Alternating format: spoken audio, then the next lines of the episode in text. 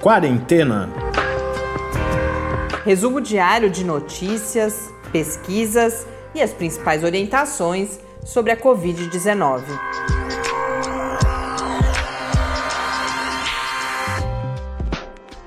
Quarentena, dia 250. Olá, chegamos ao nosso duzentésimo, quinquagésimo encontro aqui no Quarentena. Eu sou Mariana Peterson. E eu sou Tarso Fabrício.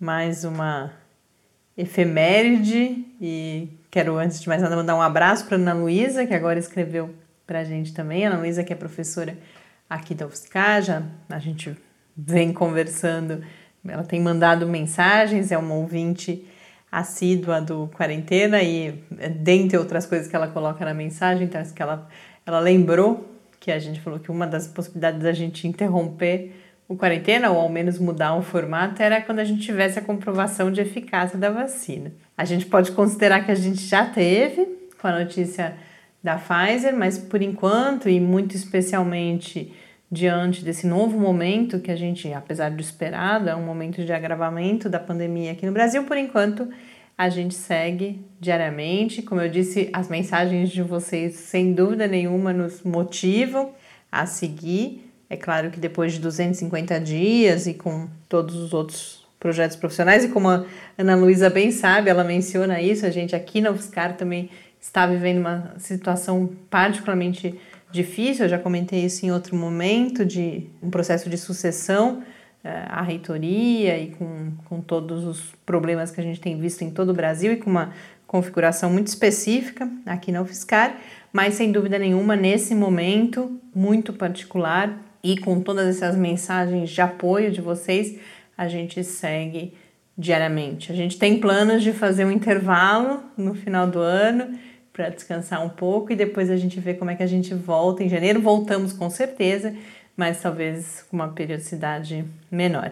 E Ana Luísa lembrou também, Tarso, e eu não, eu não esqueci disso não, Luiz, eu, eu, Ana Luísa, eu pensei nisso até quando a gente falou, acho que foi a, a Guilene que falou, a Guilene de Santos que falou que gostou de ouvir o Tárcio voltar a falar o Fique em Casa, e de fato a primeira que lamentou quando o Tarso perguntou por que, que o Tarso tinha parado foi a Ana Luísa, ela fala que seguiu em casa, a gente também, mas uh, queria só compartilhar, apesar de termos seguido fundamentalmente até esse momento com os mesmos cuidados, a gente já tinha relaxado algumas coisas, principalmente aquelas Principalmente não, exclusivamente aquelas, por exemplo, questões de saúde, então a realização de sessões de, de fisioterapia, principalmente isso. E já eu queria compartilhar com vocês isso, a gente já voltou atrás nisso também. Agora a gente está novamente exatamente na mesma situação de, de, de início, dos períodos mais graves. Não estou com isso justificando a decisão, por exemplo, de ter retomado algumas coisas, pelo contrário, quero destacar justamente que eu tenho a percepção de que este é o momento em que o risco é bastante aumentado. Ana Luísa, inclusive, também traz o mesmo relato que vários ouvintes trouxeram nos últimos dias da Covid chegando mais perto, então, amigos, familiares uh, com a doença. Luciano também escreveu, Luciano que está enfrentando nesse momento a Covid-19, mas eh, felizmente, aparentemente, tudo sob controle. grande abraço, Luciano. A gente está aqui torcendo pela sua rápida recuperação, assim como de quaisquer outros ouvintes que a gente sabe que tem muita gente ouvindo, mas não necessariamente conversando com a gente e todos nós sabemos que estamos enfrentando esse momento difícil agora, então fica aí o nosso desejo, a nossa solidariedade a todas as pessoas que porventura estejam enfrentando também a Covid-19, seja porque foram infectadas ou com familiares e pessoas próximas uh, com a doença. O Brasil, inclusive, hoje ultrapassou mais um marco, 6 milhões 20.164 casos de Covid-19, com 168.613 mortes, um acréscimo de 552 mortes nas últimas 24 horas. No mundo, nos dados da Organização Mundial da Saúde, são 56 milhões 623 mil 643 casos. No painel da John Hopkins, 57 milhões 379 mil 110 casos, com 1 milhão 369 mil e 23 mortes. Sexta-feira, vocês percebem que tá, tá difícil até falar os números. Que bom é. que a gente está chegando aí ao final de semana. Aqui no Brasil, queria só destacar a, a, o Jornal Folha de São Paulo, mais um daqueles indicadores que a gente veio compartilhando ao longo da semana. O Jornal Folha de São Paulo tem um mapa dos estados dividido por cores e que aí vai dizer a pandemia acelerada, estável, desacelerada. E hoje, vou, não sei se hoje exatamente, mas hoje eu prestei atenção que fazia tempo, algum tempo que a gente não tinha estados no estágio acelerado e eles começam a ficar vermelhos fortes ali, porque eles têm um outro nível que é um vermelho um pouco mais claro, mas infelizmente nós já temos Amapá. É, é o mesmo vermelho que eles usaram no mapinha da, eleição dos Estados Unidos, né? Tem o vermelho quando estava apurado e o é, mais rosinha. tem razão, tá? É a mesma, a mesma variação ainda tá de cores. indefinido, mas com, com, o Trump ganhando. É, exatamente, e o significado pode ter alguma ah, relação, ah, inclusive, com, do... Com, com, certeza. Não, mas é a coisa do, do indefinido, que é o tal uhum. do estável, né? Aqui no Brasil, aí quando tá o, o vermelho escuro é que a coisa de fato ficou grave. Então, os estados que voltaram ao estágio acelerado da pandemia são Amapá, Espírito Santo, Acre, Santa Catarina, Paraná e Rio Grande do Sul. Os três estados do sul do país, tudo indica, a gente tem um outro levantamento, tem uma matéria que eu compartilho no Quarentena News, não sei se atualizou ainda não, né, Tarso? Até eu já estou desatualizada de ontem também, mas nos próximos dias a gente corrige isso. Mas tem uma matéria na Folha, eles fizeram uma reportagem bastante interessante de levantamento de é, ocupação de UTIs e vão detalhar para vários estados e ao menos seis capitais brasileiras já estão com mais, 80% ou mais de ocupação das suas UTIs, dentre elas, e é por isso que eu já trago isso agora, as três capitais do sul do país. Então, Florianópolis, Porto Alegre e Curitiba. Lembrando o que, que aconteceu né, nesses três estados, inclusive no, na região sul do país. Eles demoraram a ter a elevação no número de casos, então quando o Brasil já estava numa situação bastante crítica, os números ainda eram baixos, mas aí de repente o sul subiu e diferentemente de outros estados que até começaram a ter uma queda, eh, chegaram a um platô um pouco mais baixo, o sul Outro dia eu vi a, a figura que um especialista usou, é que formou uma curva em V, de certa forma. Né? Ele, ele não chegou a fazer o platô, ele caiu e já começou imediatamente a subir de novo e a gente vê que estão em situação crítica. As outras capitais com mais de 80% são Vitória, no Espírito Santo, e aí Manaus e Rio de Janeiro, que uh, foram situações dramáticas no início, principalmente Manaus, mas o Rio também enfrentou muita dificuldade uh, naquele primeiro momento de, de crescimento dos casos e das mortes, e agora Manaus e Rio de Janeiro também já têm uma ocupação bastante elevada. Lembrando que isso reflete não apenas a, volta desse estágio de, de crescimento, mas também algo que vários. Não só os especialistas, mas aí a, as pessoas responsáveis por hospitais, por exemplo, têm alertado de que nesse momento vários leitos destinados à Covid-19 haviam sido é, desativados. Suprimidos.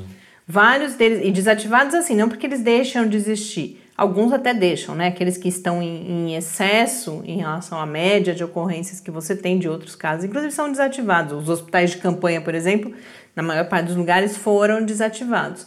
Mas além disso, alguns e muitos estão ocupados por outras condições que deixaram de ser atendidas, inclusive, é claro que há cirurgias que você não pode deixar de fazer, mas cirurgias eletivas eh, foram suspensas num determinado momento e aí foram retomadas e agora há leitos ocupados por esses pacientes. Então, há uma preocupação grande também por conta disso. Bom, saímos dessa situação novamente, quer dizer, nunca deixou, sempre preciso dizer isso, nunca deixou de ser preocupante, mas agora é, é claro que aumenta a, a gravidade do, do momento aqui.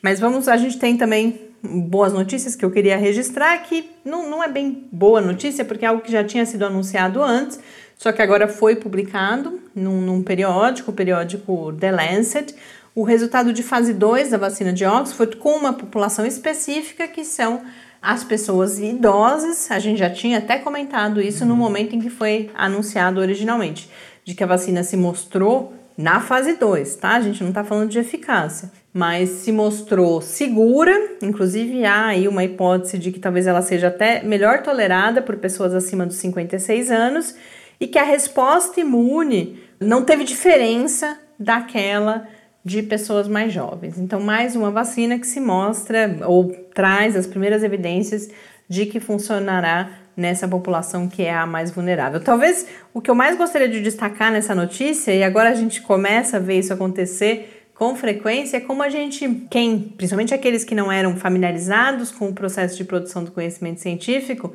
agora na Covid a gente tem que tomar muito cuidado, inclusive, para não dar as duas vezes a mesma notícia. Certamente a gente já fez isso, não tenho dúvidas de que eu esqueci alguma coisa que eu tinha dado no momento do pré-print. E aí, quando esses estudos são publicados nos periódicos, eh, não é uma, uma mera repetição. É, é, é, significa agora que esses resultados passaram pela revisão por pares. Foram confirmados, né? São resultados realmente válidos, né? E, e, trazem é, essas evidências ganham bastante força, porque o que, que esses pares eles vão verificar?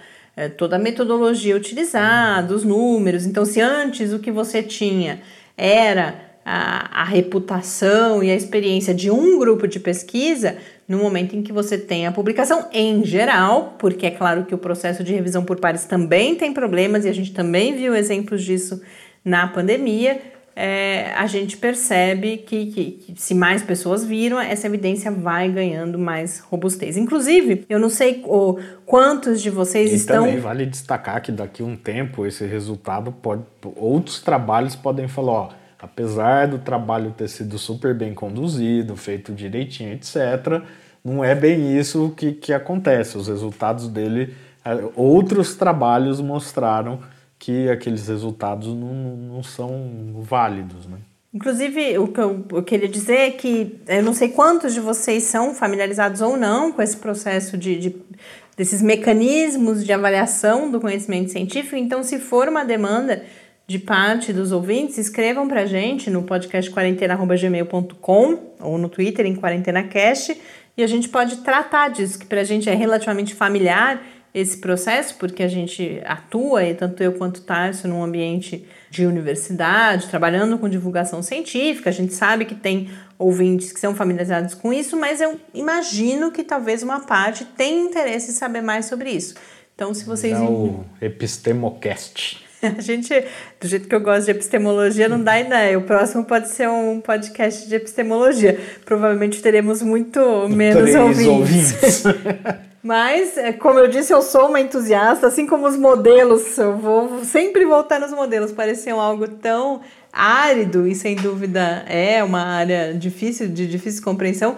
Epistemologia é outro dos meus encantos, então se eu tiver outros colegas aí, apoiadores, por favor, indiquem que a gente vai adorar conversar sobre isso aqui no, no Quarentena. Eu tinha uma outra pauta, mas hoje vamos finalizar falando finalmente dos enxaguantes bucais. Opa! Hoje é, é, tem aquela leveza. Lembrei agora dos primeiros dias de quarentena, quando no fim de semana a gente fazia. A gente pode retomar em algum farra, né? momento. Né? Tentava ser mais leve. mais leve. E agora essa notícia ela é sobretudo curiosa nesse momento, porque é um estudo em, em estágio. Inclusive, deixa, eu preciso contar uma, algo, já que a ideia é ser mais leve, uma piadinha que eu vi hoje que o problema não é a segunda onda de Covid, vai ser a segunda onda das lives, que ninguém aguentava mais live, né?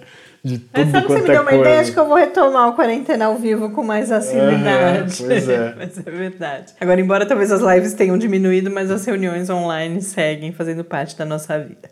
Mas então, para concluir, esse estudo que o Tarso selecionou para gente foi realizado por pesquisadores, está sendo, né, por pesquisadores da, da Universidade de Cardiff, no, no Reino Unido, e os primeiros resultados, que são muito preliminares, porque são resultados uh, daqueles em condições muito controladas no laboratório.